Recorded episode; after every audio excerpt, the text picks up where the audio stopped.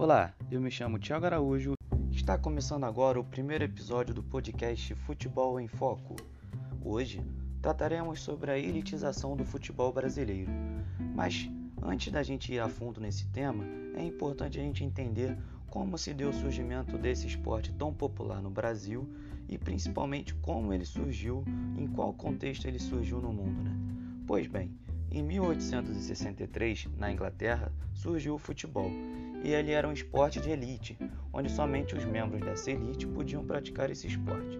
Mas, como é de se imaginar, os operários das fábricas se revoltaram e formaram seus times para poder disputar esses campeonatos amadores, conseguindo enfrentar até mesmo esses times profissionais de elite.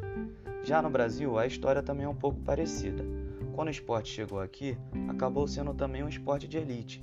Aqui no Rio de Janeiro temos o caso até dos três dos quatro grandes clubes hoje do Rio de Janeiro, Fluminense, Botafogo e Flamengo, eram clubes da Zona Sul, portanto também de elite, e que impediam os clubes de, de operários que não fossem dessa Zona Sul, que não fossem de elite e que não tivessem brancos na sua equipe, de participar da, das competições.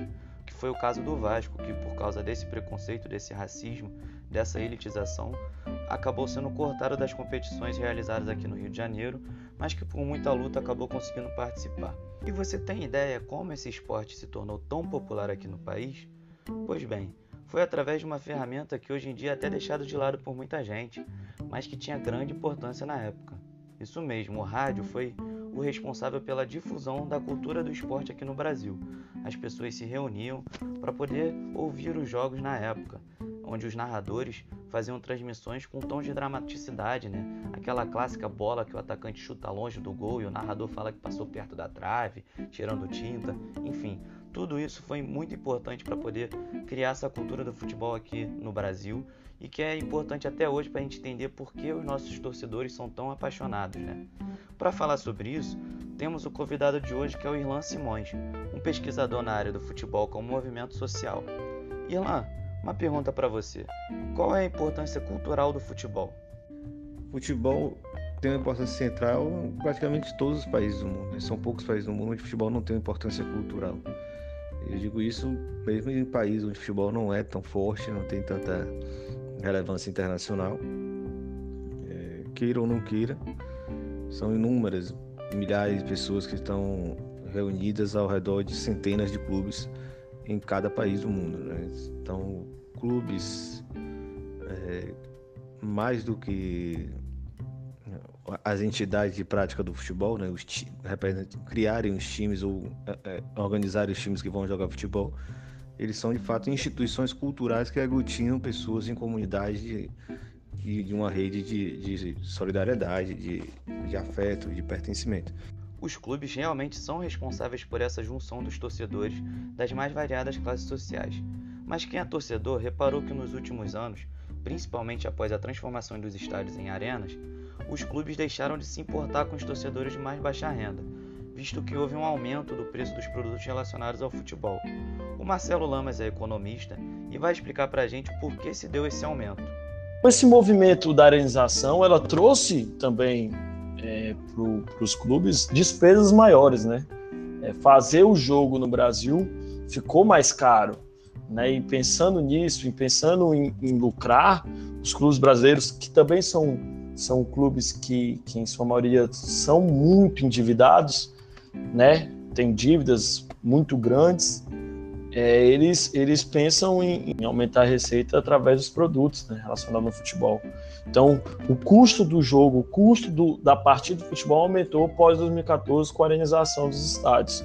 Recentemente tivemos algumas mudanças nos meios de transmissão de futebol.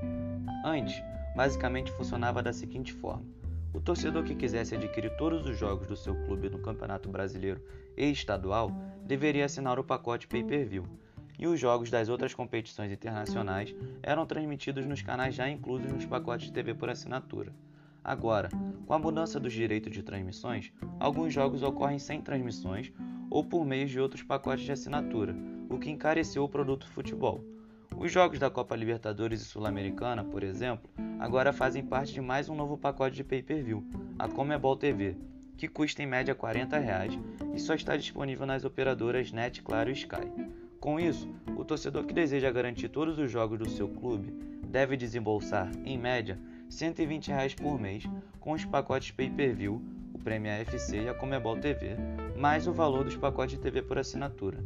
Soma-se a isso o valor do sócio torcedor, que hoje em dia é usado por muitos clubes como um plano indispensável para garantir ingresso para os jogos.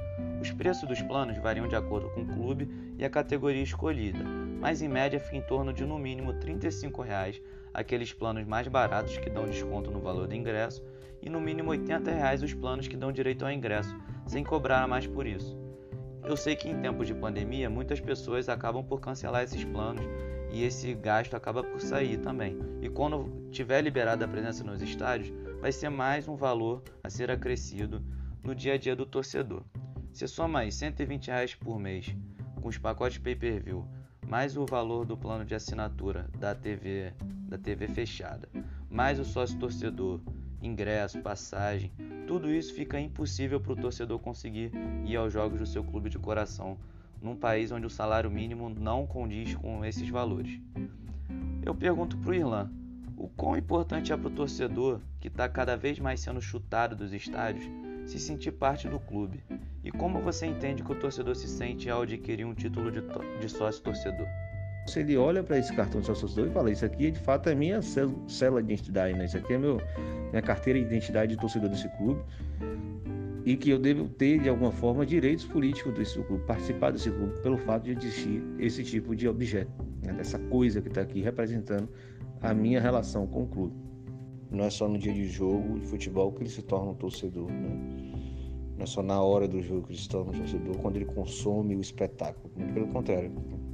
O espetáculo é só uma parte espetáculo ele é um resultado de um futebol de negócio, né? mas o clube em si ele é feito pelos torcedores. Né? Então acho que é sempre importante, inclusive, forçar esse tipo de raciocínio para que a gente não só entenda o futebol como um mero negócio, como uma máquina de gerar dinheiro, e a gente começa a entender que essas relações de torcedores com os clubes vão muito além de, do jogo e do consumo do jogo.